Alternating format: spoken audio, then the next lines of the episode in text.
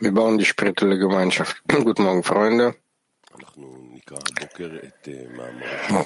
Wir lesen heute einen Artikel von Rabash. Was wird in der Arbeit des Schöpfers enthüllt und verhüllt?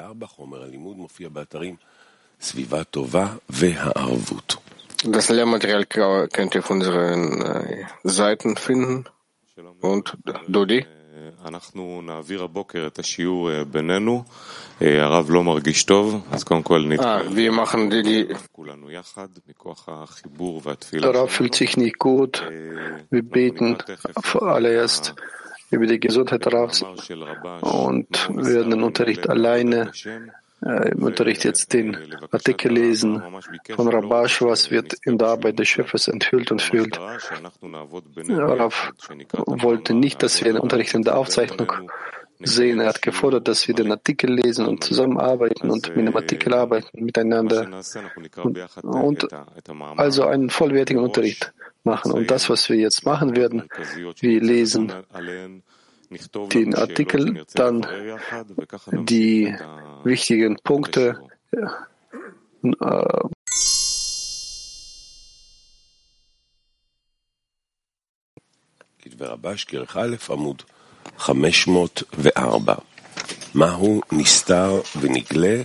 André, fang an. Was wird in der Arbeit des Schöpfers enthüllt und verhüllt? Sehe, es steht geschrieben. Siehe, steht geschrieben. Er hat dir gesagt, Mensch, was gut ist und was verlangt Ewige von dir, als dass du Gerechtigkeit, Gerechtigkeit tust, Barmherzigkeit liebst und demütig wandelst mit deinem Gott. In dem Vers werden uns zwei Dinge offenbart.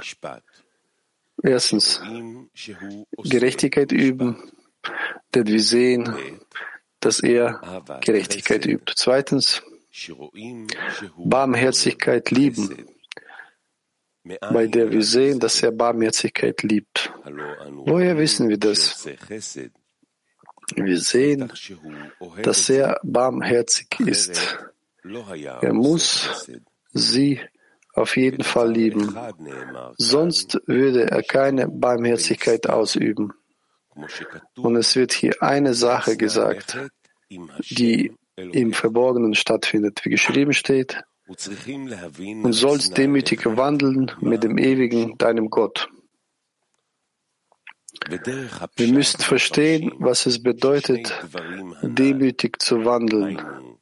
Wörtlich wird es so ausgelegt, dass die beiden oben genannten Angelegenheiten Gerechtigkeit zu üben und Barmherzigkeit zu lieben im Verborgenen geschehen sollte, damit niemand seine guten Taten sieht. Aber was bedeutet das in der spirituellen Arbeit? Es gibt bekanntlich die Handlungen der Mitzvot und die Absicht der Mitzvot. In den Handlungen sind alle gleich. Es gibt keinen Unterschied zwischen einem großen Gerechten und einem gewöhnlichen Menschen, denn es über das Ausüben der Mitzvot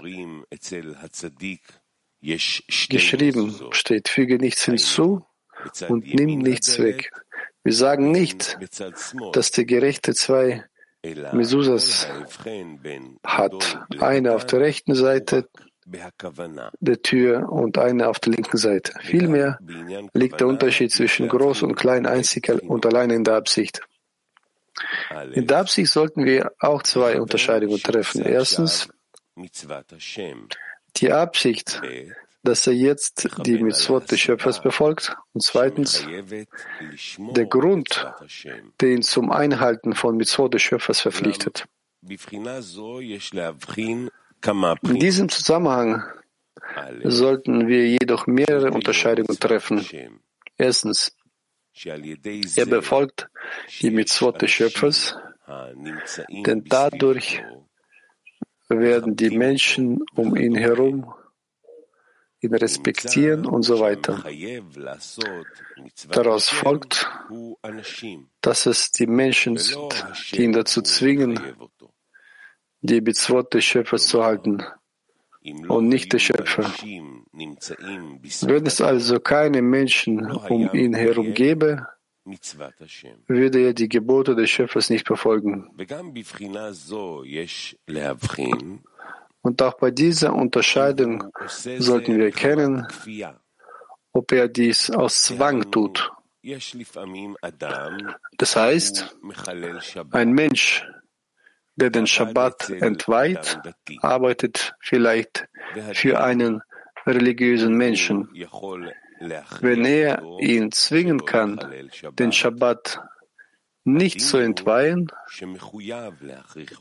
und das Gesetz besagt, dass er verpflichtet ist, ihn dazu zu zwingen. Wenn er zum Beispiel den Schabbat. Nicht einhält, entlässt er ihn von der Arbeit. Wenn er keinen anderen Arbeitsplatz hat, wird er ihm sicherlich versprechen, dass er den Schabbat nicht entweiht. Es stellt sich heraus, dass er, dass, dass er, dass, die, dass er die Mitzvot seines Chefs befolgt. Das heißt, er folgt den Geboten des Arbeitgebers und hat keine Verbindung zum Schöpfer. Im Sinne des Gesetzes sehen wir jedoch, dass auch dies als Einhalten von Mitzvot angesehen wird.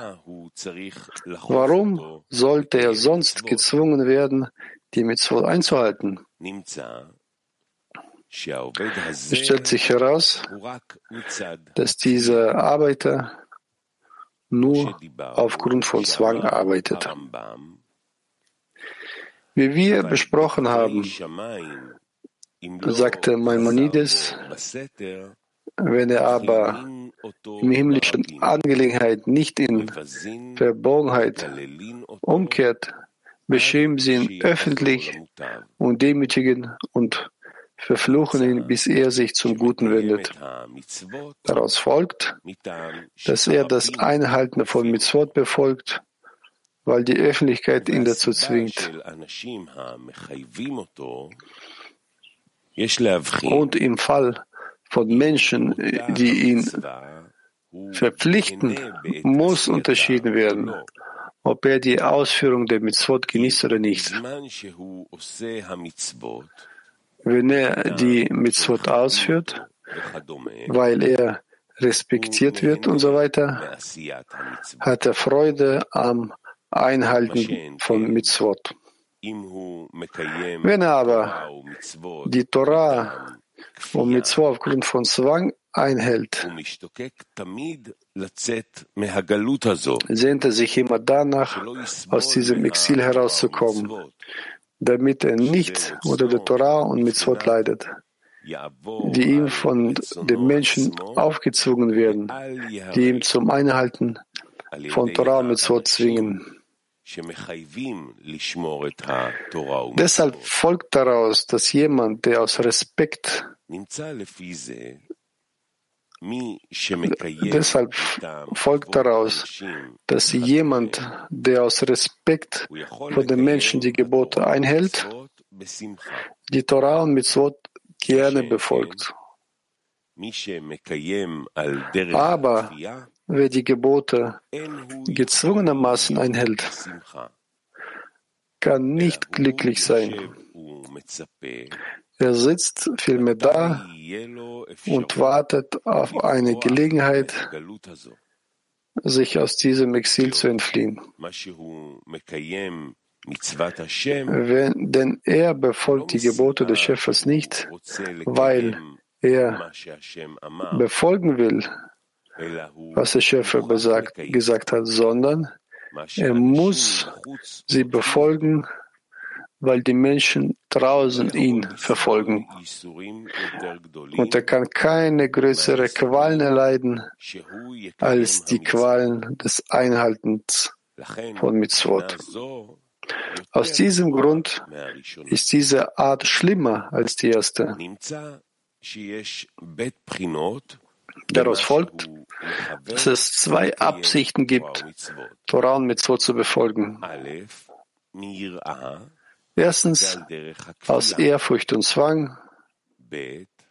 Zweitens aus Liebe, wenn er glücklich ist, Torah und Mitzvot zu befolgen.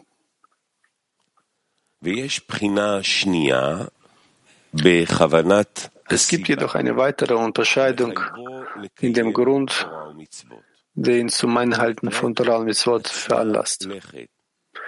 Sie wird demütig wandeln genannt, was bedeutet, dass alle seine Handlungen von niemandem gesehen und gehört werden, außer von ihm selbst.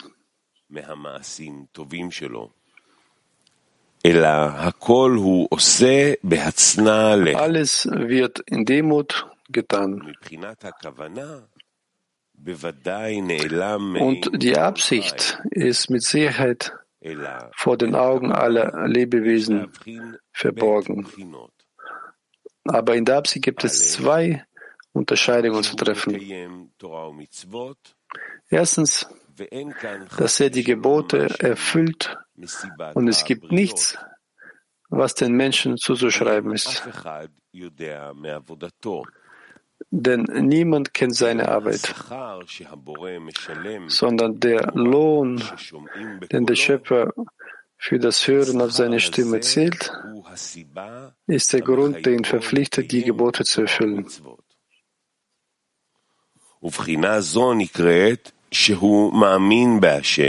Diese Art und Weise wird als Glaube an den Schöpfer und als Glaube an Belohnung und Bestrafungen gesehen.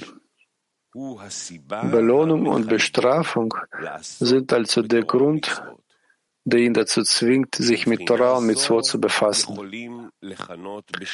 Wir können diese Art zu arbeiten als Lishma bezeichnen. Das heißt für den Schöpfer und nicht für den Menschen, die ihn ehren würden. Das ist sicherlich eine reine Arbeit, die ganz dem Schöpfer dient.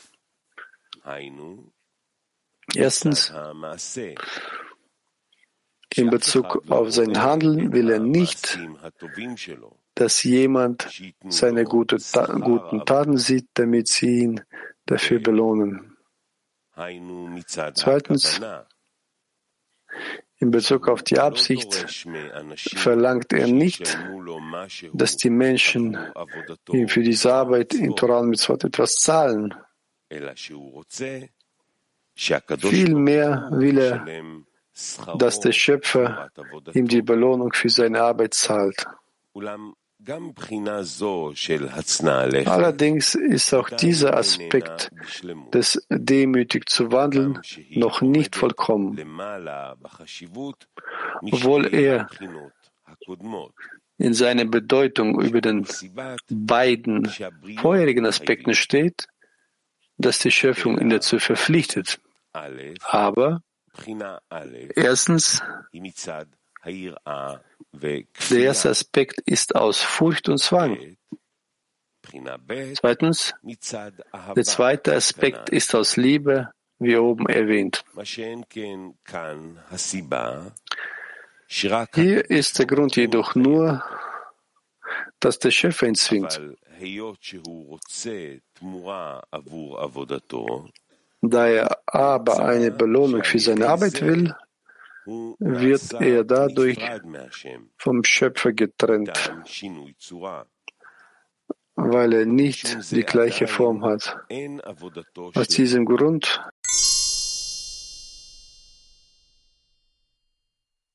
seine Arbeit noch unvollständig.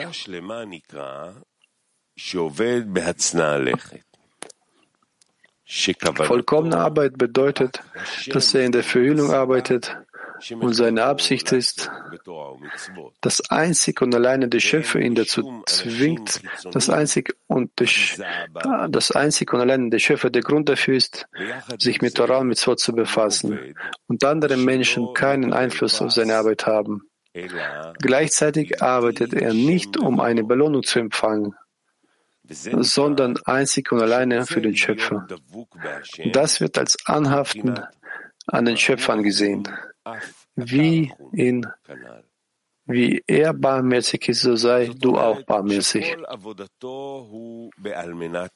Das bedeutet, dass seine ganze Arbeit in Lishma ist und darauf ausgerichtet ist, um des Gebens willen zu arbeiten.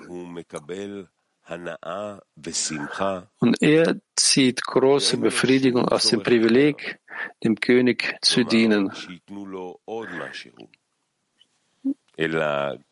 Daraus schöpft er Genuss und Freunde, äh, daraus schöpft er Genuss und Freude und er hat keinen anderen Bedarf, etwas zusätzlich zu bekommen. Er befolgt die Torah und Mitzvot in volle, in völliger Einfluss. Ohne jegliche Absicht, so als ob er dem König mit einem wichtigen Dienst dienen könnte. Es ist wie ein Mensch, der für den König als Reinigungskraft arbeitet, verglichen mit einem Menschen, der Minister des Königs ist und dem König berät, wo immer seine Hilfe gefragt ist. Es gibt sicherlich einen großen Unterschied vom von der Reinigungskraft des Königs sowohl, sowohl beim Gehalt als auch beim Ansehen des Ministers des Königs.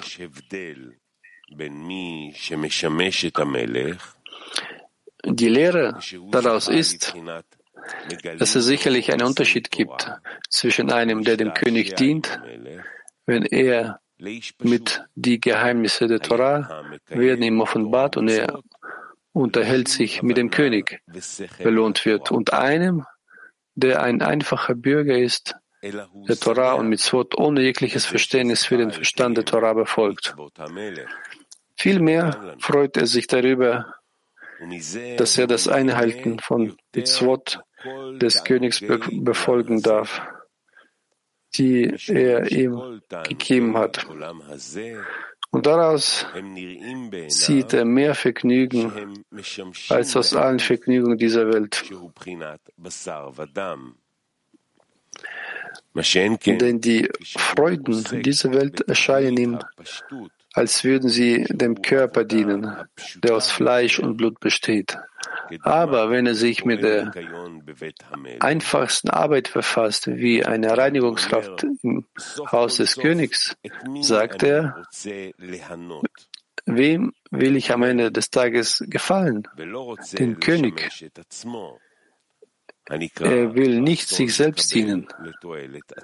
Das heißt, um seines eigenen Willens zu empfangen, sondern seine Absicht ist, dass der Schöpfer Freude an seiner Arbeit hat. Daraus folgt, dass der Mensch den Genuss empfangen soll, denn ohne den Genuss kann der Mensch nicht arbeiten.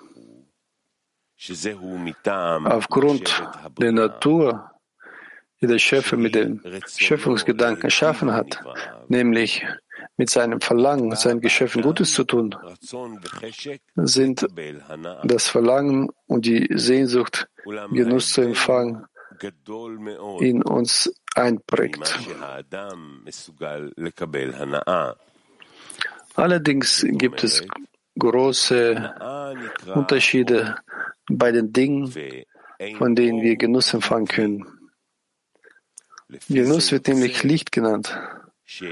Und ohne ein Kli gibt es kein Licht. Daraus folgt, dass der Genuss, den man empfangen will, in einem Kli steckt. Das bedeutet, dass es Genüsse gibt, die in körperliche Genüsse eingekleidet sind, wie zum Beispiel die Lust. Doch auch bei der Lust gibt es mehrere Unterscheidungen zu treffen. Genauso ist es mit der Ehre.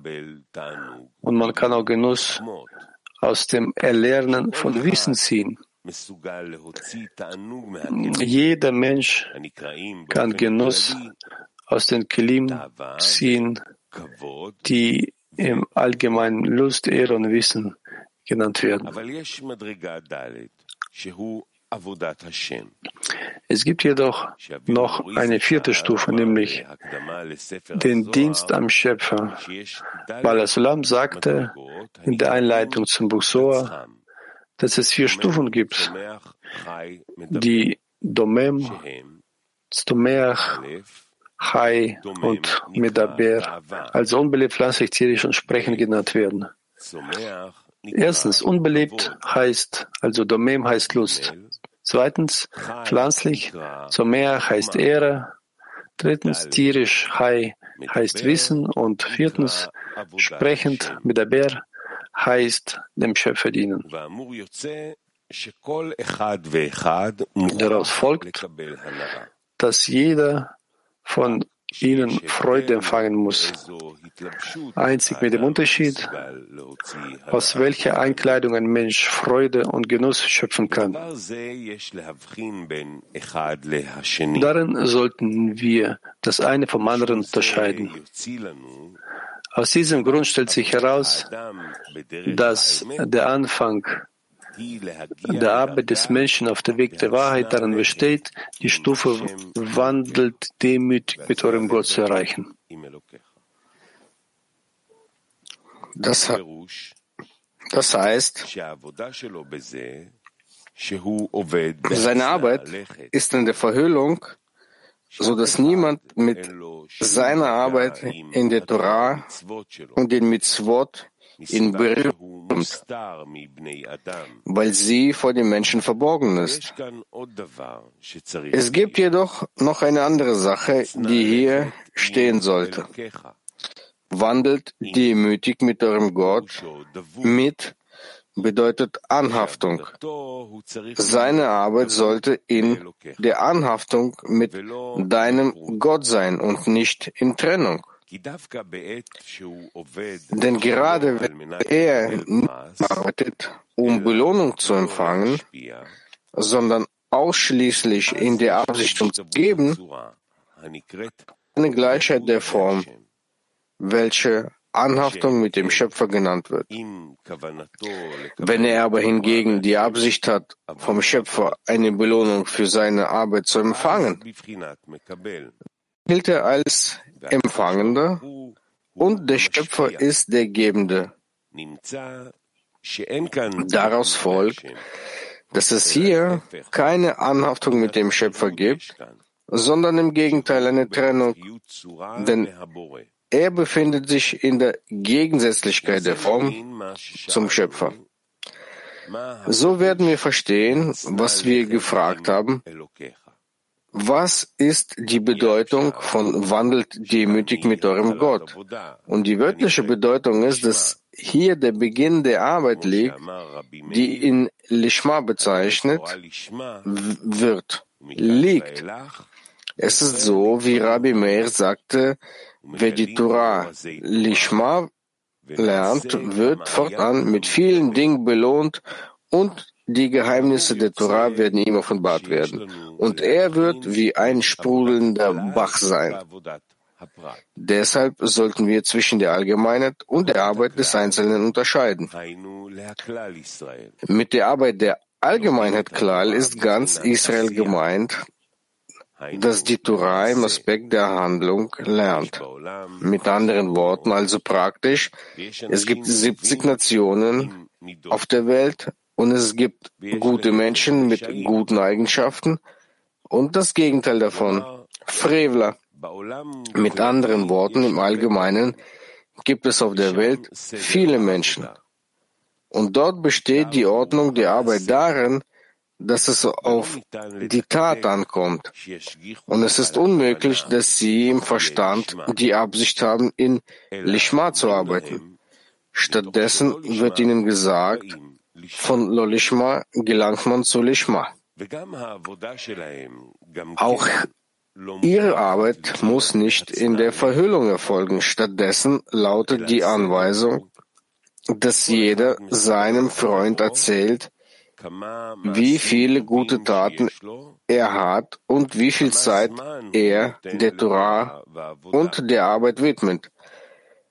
Und das ist so gewollt und es hat zwei Vorteile. Der erste, der erste, es nützt dem Erzähler, denn wenn er sieht, dass jemand neidisch auf ihn ist, motiviert ihn das zur Arbeit. Das heißt, er hat die Kraft, für andere zu arbeiten, weil er denkt, dass sein Freund ihn für seine Arbeit respektieren wird. Daraus folgt, dass er dadurch Treibstoff für die Arbeit bekommt. Der Grund dafür ist, dass jeder, der sich anstrengt, eine Belohnung dafür bekommen muss. Die Belohnung kann in Geld oder in Respekt bestehen. Das heißt, manchmal verschafft ihm die Tat, die er vollbringt, Respekt. Das wird bereits als Gegenleistung betrachtet, genauso wie Geld. Das heißt, manche Menschen arbeiten für Anerkennung und die Anerkennung bezieht sich genau darauf, wo es Menschen gibt, die sein Handeln sehen. Aus der Sicht des Gebenden gibt es jedoch einen Unterschied zwischen Geld und der Anerkennung. Derjenige, der für Geld arbeitet, kümmert sich nicht darum, wer das Geld gibt. Der Gebende kann ein gewöhnlicher Mensch sein, aber wenn er einen höheren Preis zahlt als ein angesehener Mensch, entscheidet nicht die Perspektive des Gebenden darüber, ob sich die Arbeit lohnt, sondern die Geldsumme bestimmt den Stellenwert der Arbeit.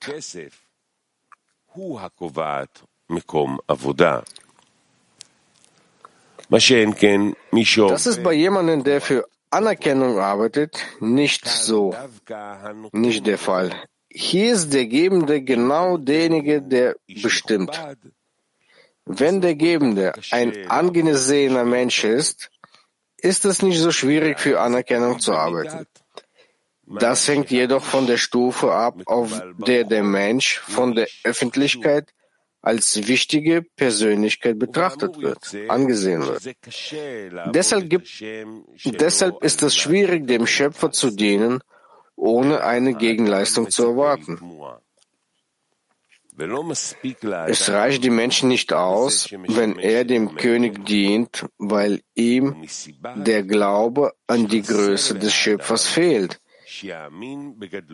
Denn ansonsten ist es natürlich, dass der Kleine vor, sich vor dem Großen annulliert, wenn der Mensch von der Öffentlichkeit als große Persönlichkeit anerkannt wird.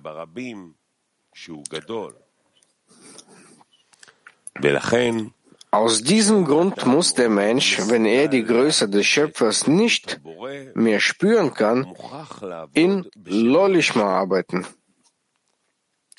Deshalb befasst sich ein Mensch mit der Torah und den Mitzvot, damit die Menschen ihn respektieren. Dies ist jedoch nur der Fall, wenn er sich in einem Umfeld befindet, das die Diener des Schöpfers respektiert. Er arbeitet in der Verhüllung, um von den Menschen nicht zu empfangen, wenn er sich unter äh, nichtgläubigen Menschen aufhält. Wenn ein Mensch jedoch einmal die Stufe der allgemeinen Öffentlichkeit überschritten hat, wenn er also erweckt, erwacht und aus der allgemeinen Öffentlichkeit herauskommen will, das heißt, wenn er sich der Öffentlichkeit unterwirft, das heißt, nach dem, was die allgemeine Öffentlichkeit als die Arbeit des Schöpfers bestimmt, kann er dies befolgen. Wenn er jedoch spürt, dass die Arbeit der Allgemeinheit nicht das Endstadium ist, sondern er einen inneren Antrieb hat, dass es den Respekt der Arbeit gibt, die speziell den Einzelnen betrifft, wo jedes Individuum das Kollektiv einschließt, dann beginnt sich ihm die Angelegenheit von Lishma zu offenbaren. Es ist so, wie Mamonaides Rambam sagt, bis sie mehr Wissen erlangen und viel Weisheit erlangen, wird ihnen dieses Geheimnis Stück für Stück offenbart. Sie gewöhnen sich in aller Ruhe an diese Angelegenheit, bis sie sie erlangt haben und ihn erkennen und ihm mit Liebe dienen. Aus all dem folgt, dass es die Vollkommenheit des Handelns und die Vollkommenheit der Absicht gibt. Wenn ein Mensch die Vollkommenheit des Handelns, die sich auf die Allgemeinheit bezieht, beibehält, dann beginnt die Arbeit an der Vollkommenheit der Absicht. Er muss versuchen, dass der Grund, der ihn zum Einhalten der Torah und den Mitzvot zwingt, der Schöpfer ist.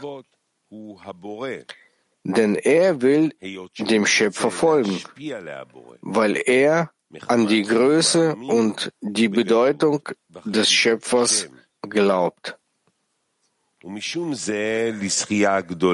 es ihm aus diesem Grund gelingt, dem König zu dienen, sieht er es als ein großer, als großes Verdienst an. Diese Arbeit wird verhüllte Arbeit genannt. Dabei geht es in der Arbeit vor allem um die Absicht, die niemandem offenbart wird. Das heißt, kein einziger Mensch auf der Welt kann den Grund kennen, der seinen Freund dazu antreibt, in der Torah und den Mitzvot zu arbeiten. In der Allgemeinheit, die Lolishma genannt wird, handelt es sich jedoch um die offenbarte, enthüllte Arbeit, also um den praktischen Teil. Das bedeutet, dass ihre Vollkommenheit im Handeln liegt. Allerdings wurde ihnen nicht die Arbeit in der Absicht gegeben, um auch die Absicht vollständig zu machen, also Lishma. Stattdessen wird ihnen beigebracht, sich mit der Torah und den Mitzvot im Lolishma zu arbeiten, wie Rambam es weiterum beschreibt.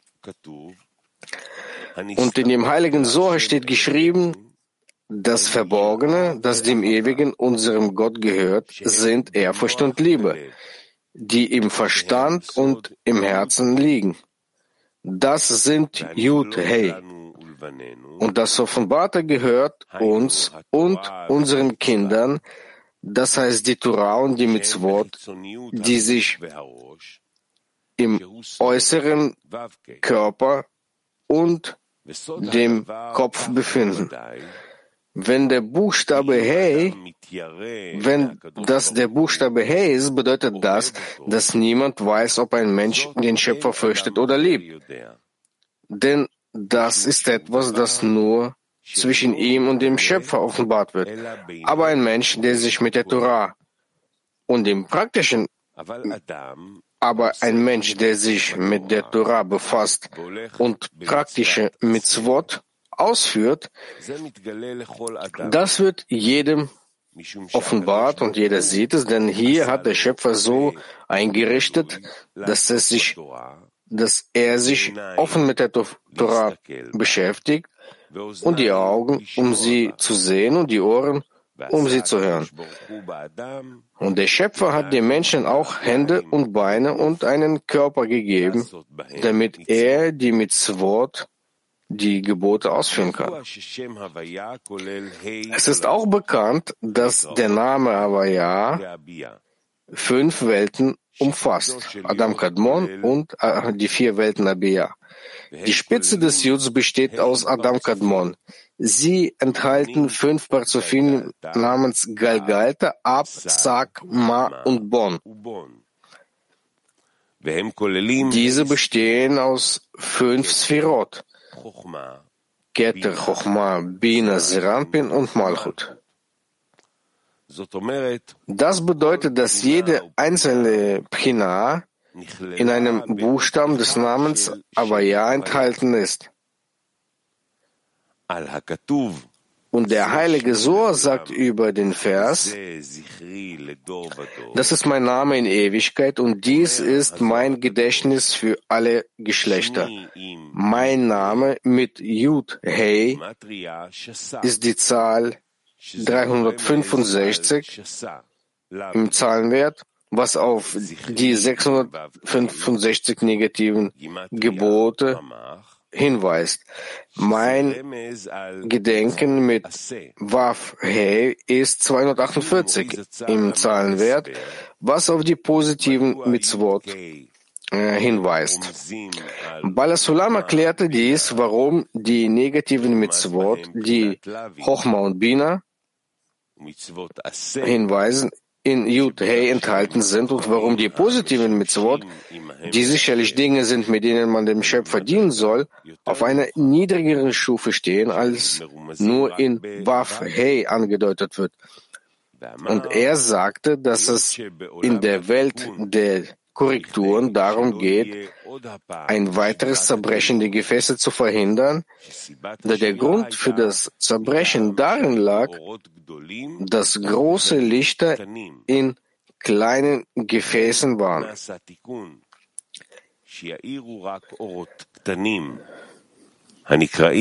Deshalb wurde eine Korrektur vorgenommen, damit nur kleine Lichter leuchten, die Lichter der Welt Wak genannt werden, und weil es verboten ist, Lichter, Lichter von Gar auszubreiten, und Gar bedeutet Hey, das sind Hochma und Bina, ist es trotzdem notwendig, Lichter von Wag auszubreiten. Deshalb verweisen die Lichter von Wag auf den Namen Waf Hey.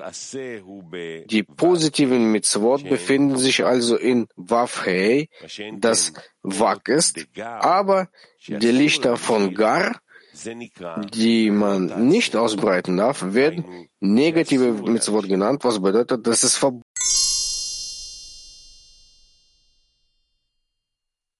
es verboten sie auszubreiten. Dementsprechend können wir die Bedeutung von Havaya erklären, die Ehrfurcht und Liebe, die Yud Hey sind, und Torah und Gebot, die Waf Hey sind, einschließt.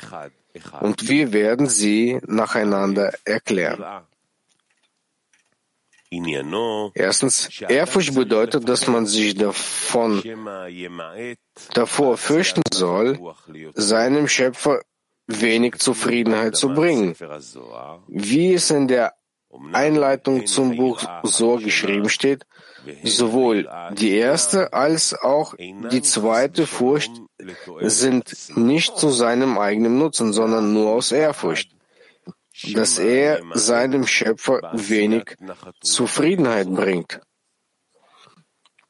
Die Ehrfurcht ist das erste Gebot, denn es ist unmöglich, wirklich in vollem Glauben zu glauben, dass er nicht in die Ketzerei kommt, bevor er mit Ehrfurcht belohnt wurde. So steht es in der Einleitung zum Buch Sor geschrieben.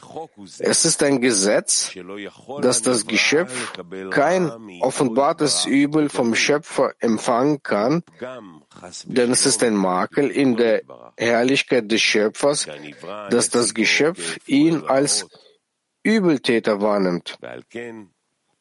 Wenn man sich also böse fühlt, liegt die Verleugnung der Führung des Schöpfers im gleichen Maße auf ihm und der höhere Handelnde wird von, vor ihm verhüllt.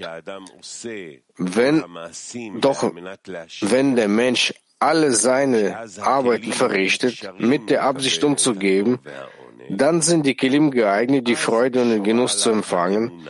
Dann liegt der Glaube auf ihm. Denn in diesem Zustand erlangt er den Schöpfer als den Guten, der Gutes tut.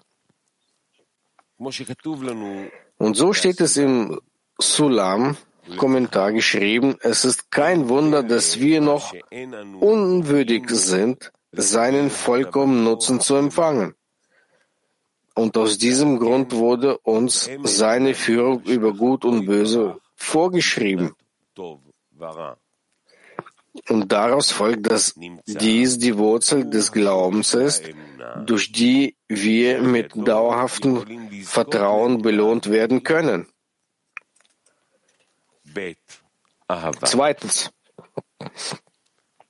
da er durch die Ehrfurcht mit Freude und Genuss belohnt wird, offenbart sich zu diesem Zeitpunkt die Liebe.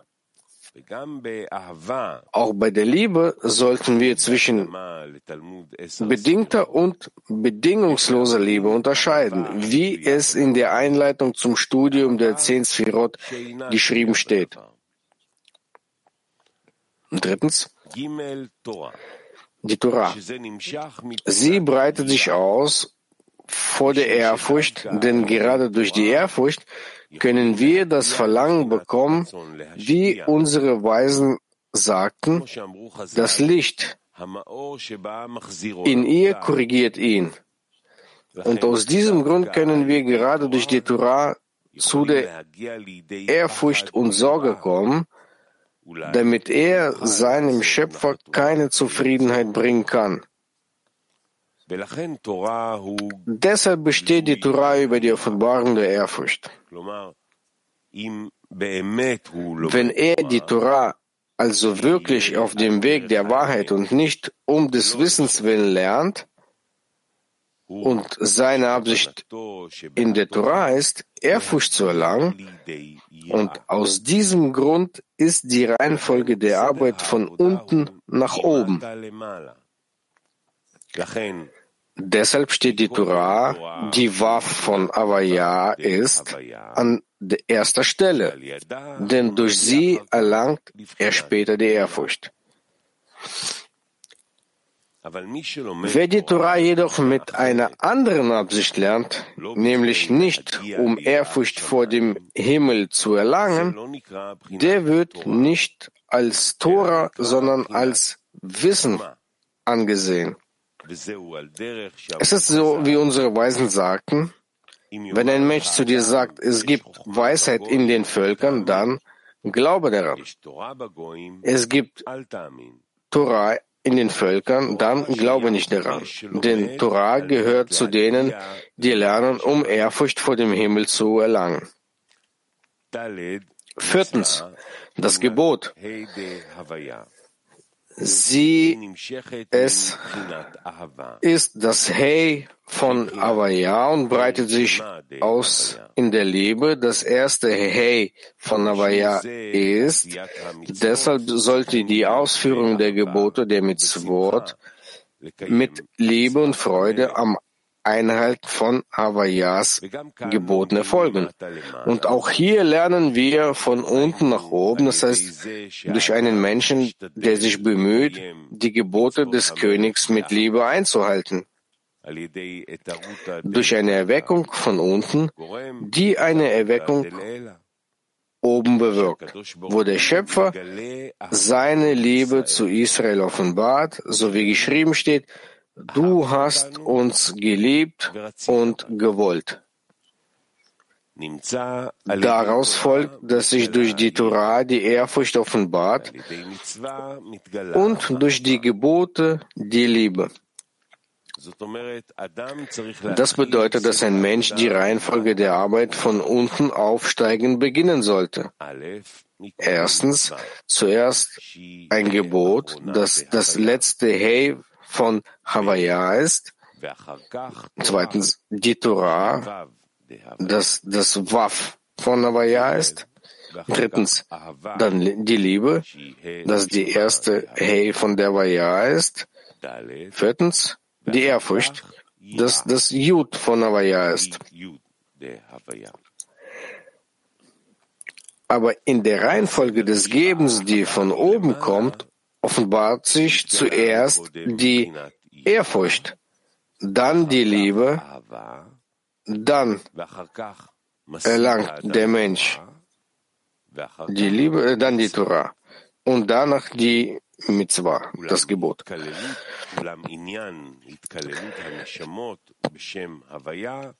Die Angelegenheit der Beziehung der Seelen, der Name Havaya, ist jedoch speziell im letzten Hey. Das ist so, wie der Heilige Ari sagt, dass die Seele von Rishon, der aus der Innerlichkeit von Bia ist und Bia entstand aus Malchut von Azelut, genannt letzter Sei der ganzen Azelut. Aus diesem Grund wird Malchut die Versammlung Israels genannt, dass sie alle Seelen in sich einschließt. Aus diesem Grund gehört die Arbeit des Menschen zu Malchut. Das heißt, durch das Einhalten von der Torah und den Mitzvot bewirken sie die Vereinigung des Schöpfers und seiner Shechina. Denn Malchut wird ein Gefäß des Empfangens für die höhere Fülle genannt und der Schöpfer wird der Gebende genannt. Deshalb gibt es hier auch keine Vereinigung die Gleichheit der Form genannt wird. Aber wenn wir uns hier unten in der Handlung des Gebens befassen, bewirkt jeder die Gleichheit der Form in seiner Wurzel der Seele und das wird Vereinigung genannt, so wie der Schöpfer, der der Gebende ist. So steht es im heiligen Sohr geschrieben, der Buchstabe Hey ist eine Bestätigung der Dinge. Die Bedeutung der Angelegenheit lautet, nimm die Dinge mit und kehre zu deinem Schöpfer zurück. Gewiss, wenn der Mensch sündigt, bewirkt er, dass sich das Hey weiter vom Waff entfernt. Denn der Sohn, der Sohn von Yud Hey, das Waff ist, umfasst Yud Hey Waff und hat sich vom Buchstaben Hey entfernt. Und das ist der Grund, warum der Tempel zerstört wurde und Israel von dort weggezogen und unter die Völker äh, verbannt wurden. Deshalb kehrt der Hey, der, das bedeutet zum Buchstaben Waf zurück und davon hängt die Erlösung ab.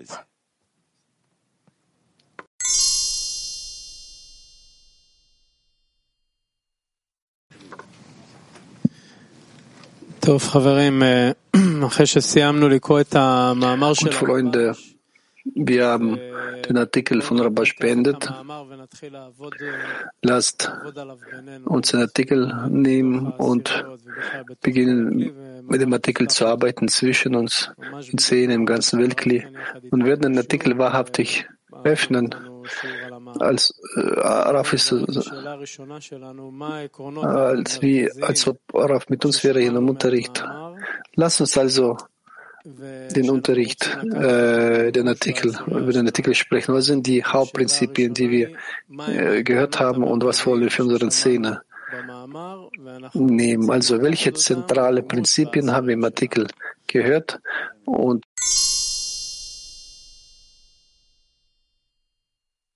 lineare Zustände oder passieren die parallel? Vielen Dank an alle unsere Freunde, Freundinnen für die Fragen. Wir nehmen die Frage von China. Muss man zur Ehrfurcht kommen, ob man zur Ehrfurcht kommen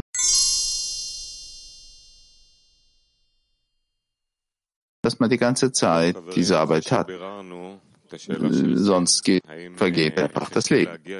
Freunde, nachdem wir diese Frage geklärt haben, müssen wir zur Ehrfurcht unserer Arbeit kommen. Fahren wir fort mit der nächsten Frage der Gruppe Moskau. Wie klärt sich der qualitative Übergang zwischen der Liebe und der Ehrfurcht? Wie kommen wir zur Liebe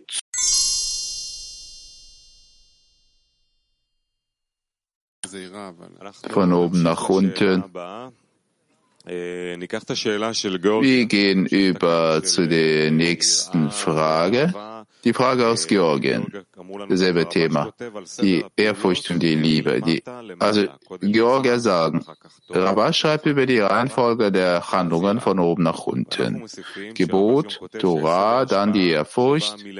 Und wir sagen, dass die Einwirkung von oben zuerst offenbart sich die Ehrfurcht, dann die Liebe dann der Mensch erlangt die Torah und danach das Gebot. Also unsere Frage ist die zum Workshop. Was ist der Unterschied zwischen zwei Reihenfolgen von unten nach oben und die Reihenfolge von oben nach unten? Und von welcher Handlung beginnen wir im Zehner? Noch einmal, was ist der Unterschied zwischen zwei Reihenfolgen, über die Rabbah schreibt? Die Reihenfolge von unten nach oben oder die Reihenfolge von oben nach unten. Und welche Handlung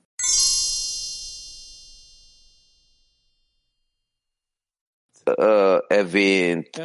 Wie können wir Raf in unserem Zehner finden? Wie können wir jetzt Raf in unserem Zehner finden, in unserem verbundenen Zehner finden?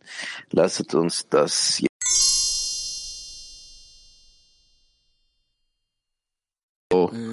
begonnen haben, mit der Frage Raf im Zehner zu finden. Unsere Frage ist die, was ist der Unterschied, der Unterricht zwischen dem, wo wir selbst Unterricht organisieren und zwischen dem Unterricht, wo Raf da ist? wo wir das rückführende Licht spüren, uns an die Quellen verbinden, hören, was Raf erklärt wir wollen innere Erfüllung. Aber jetzt, wenn wir selbst sind, was ist unser Ziel? Zwei Stunden zu verbringen, ein Häkchen zu, zu machen. Wir haben miteinander gesprochen auf dem Unterricht. Vielleicht machen wir so ein, zwei Mal und dann? Warum sitzen wir hier jetzt und sprechen und jeder hört das zu und wenn er den Freund zuhört, warum braucht er das? Das Ziel ist ja nicht verändert, hat sich nicht verändert verändert. Wir müssen zu derselben Empfindung kommen, das rückführende Licht anzuziehen, die Quellen zu öffnen, alles, was Raf in uns eingelegt hat, zu öffnen.